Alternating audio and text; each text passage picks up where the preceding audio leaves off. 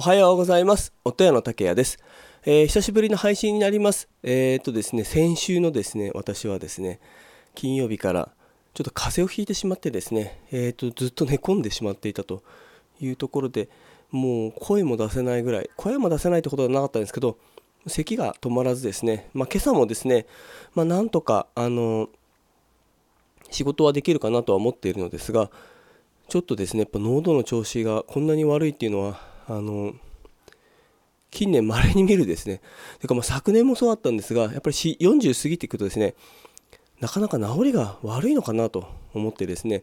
ちょっとこれからまた食生活であったり体調管理というのを気をつけていきたいなと,、えーとまあ、改めて思った、えー、先週末からですね、まあ、昨日までの、まあ、およそ5日間ですね結構病病というかですね、まあ、体調が常に悪いという状態が続いていた。ので、まあ、その点につきまして、えー、配信ができなかったことを大変申し訳ございませんでした。えー、なので、まあ、今日なんですが、えー、一人ビジネスやっていく方って、まあ、あの責任が全部自分にあるというところなので体調管理というのはですね、えー、もう基礎の基礎になるってくんじゃないかなというところが、えー、今回の、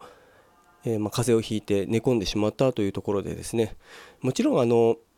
絶対ならないという保証はないので、えー、特に、まあ、この春時期ですね去年も今更振り返ると去年のこの時期も私同じようにですね体調を悪くしていたので、まあ、この時期あんまり体調が良くないんだなというところで、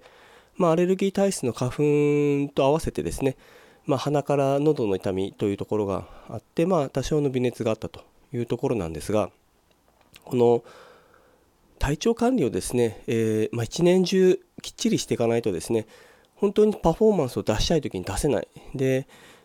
えー、まあ、疲れたから今日休もうとかっていうようなことになってしまうとですね。例えばあの本業を持ちながらも新たなことをされたいという準備をされている方も多いかと思うんですがその本業が終わってああ疲れた。もう今日はこれで終わりにしちゃおうっていうような日が結構増えてきてしまうと思うんですよね。なので、えー、それにならないような体力づくりというのが、えー、本当に必要だなというのを改めて感じました。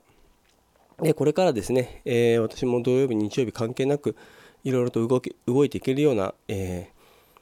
ー、まあ、仕組みを作ってきていますので、えー、その中でなるべく自分の、え常にパフォーマンス良いパフォーマンスを出せるような状態に持っていきたいなというふうには思っています。ですので、え今回のことを改めて肝に銘じて、え仕事の方ですね、えに進んでいきたいと思っています。えー、本日も、えー、良い一日を。